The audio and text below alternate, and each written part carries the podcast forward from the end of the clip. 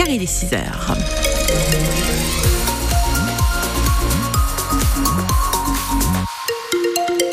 Allez, le fameux point météo, eh bien écoutez, c'est de la grisaille encore pour aujourd'hui. Attention au petit brouillard là, aux brumes ce matin dans nos deux départements. On peut avoir quelques petites pluies éparses, mais seulement en début de matinée du côté de Toire. Météo complète à la fin de ce journal. Les informations avec vous, Théo. Un témoignage fort ce matin, celui de la belle-mère d'Erwan. Oui, neuf jours après la disparition du jeune homme de 18 ans dans les Deux-Sèvres, elle prend la parole déjà euh, pour s'indigner de la réouverture le week-end prochain de la discothèque où Erwan a été vu pour la dernière fois le 11 février dernier, euh, mais aussi pour exprimer sa douleur, son calvaire face à l'absence de pistes aux questions toujours trop nombreuses horrible. On a la tête euh, comme une cocotte minute, on, a une boule au ventre, voilà, et le quotidien est complètement suspendu. Euh, même faire à manger, faire ses courses, ça devient, enfin, ça paraît complètement ubuesque. C'est horrible parce qu'en plus, euh, on va rajouter le fait qu'aujourd'hui, sur le terrain, on ne peut plus rien faire. Tant qu'on était sur le terrain, dans le faire, dans l'action, c'était différent. Aujourd'hui, on est plus dans une attente, on n'a on a plus la main et c'est d'autant plus euh, frustrant de, de, ne rien avoir parce que bah qu'on n'a rien à quoi se raccrocher et, euh, et ça, c'est difficile au quotidien. C'est horrible. Et on sait que ça va être notre quotidien dans les. Karine, la belle-mère d'Erwan qui élève le jeune garçon depuis l'âge de ses trois ans sur le plan de l'enquête hier, on a appris qu'une information judiciaire vient d'être ouverte. Elle doit permettre aux forces de l'ordre de poursuivre les recherches, toujours avec des moyens conséquents. Deux ans de prison, dont un enferme pour un jeune de 18 ans condamné hier par le tribunal correctionnel de Niort, jugé pour avoir incendié 25 véhicules en une nuit dans les rues de Toire. C'était juste après Noël. À la barre, le prévenu a reconnu les faits, même s'il a évoqué ne pas avoir agi seul sans convaincre. La maire de Villedieu-du-Clin, elle, a porté plainte plusieurs tags royalistes découverts sur les bâtiments de la commune. Vive le roi, soyez fiers, soyez patriotes. Inacceptable pour l'édile qui rappelle sur Facebook, qui appelle sur Facebook à prendre conscience de cette bêtise environnante et euh, de la, du danger de la montée des extrêmes.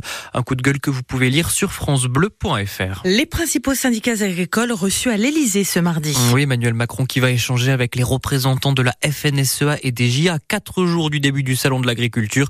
L'objectif, bien sûr, c'est de calmer les tensions alors que sur les terrains, les actions reprennent depuis quelques jours.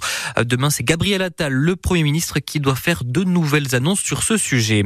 Il va falloir bientôt mettre la main à la poche pour suivre une formation. Le gouvernement veut faire participer à hauteur de 10% euh, tout programme suivi via le compte personnel de formation. Euh, cela fait partie des 10 milliards d'économies que veut faire l'État d'ici la fin de l'année. Les pêcheurs de Charente-Maritime bientôt autorisés à repartir en mer. Oui, comme tous ceux du golfe de Gascogne depuis un mois, la pêche au filet avec des bateaux de plus de 8 mètres était interdite. Une décision prise par le Conseil d'État pour protéger les dauphins victimes de captures accidentelles. Les associations demandaient 4 mois. Alors est-ce que cette pause a été efficace? Est-ce qu'elle a permis d'éviter de mauvaises captures? Est-ce que vous êtes allé constater Rémi Brancato avec les chercheurs de l'Observatoire à Pélagis à l'Université de La Rochelle?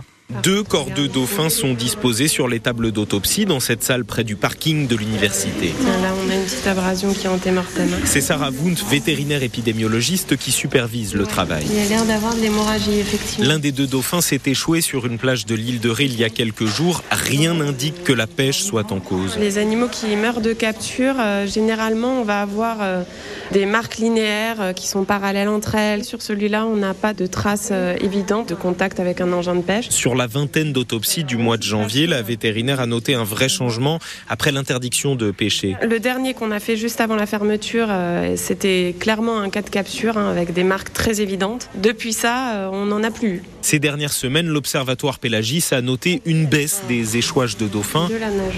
Mais il est trop tôt pour faire un bilan de la période, alerte la biologiste Hélène Pelletier, car l'hiver n'est pas fini. Soit la période à risque est terminée et cette année la fermeture a eu lieu pile au bon moment, soit c'est comme l'an dernier, on a eu un pic d'échouage extrêmement élevé au mois de mars, et auquel cas, on peut peut-être encore enregistrer des mortalités à ce moment-là. L'Observatoire organise aussi des survols de la zone.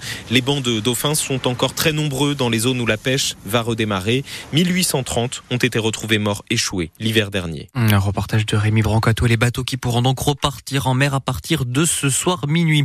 Et puis sur votre application, ici, on vous raconte ce défi que se sont lancés trois poids de vin à traverser le plus grand désert de glace d'Europe. Ça se trouve en Laponie. Ils sont arrivés hier sur place.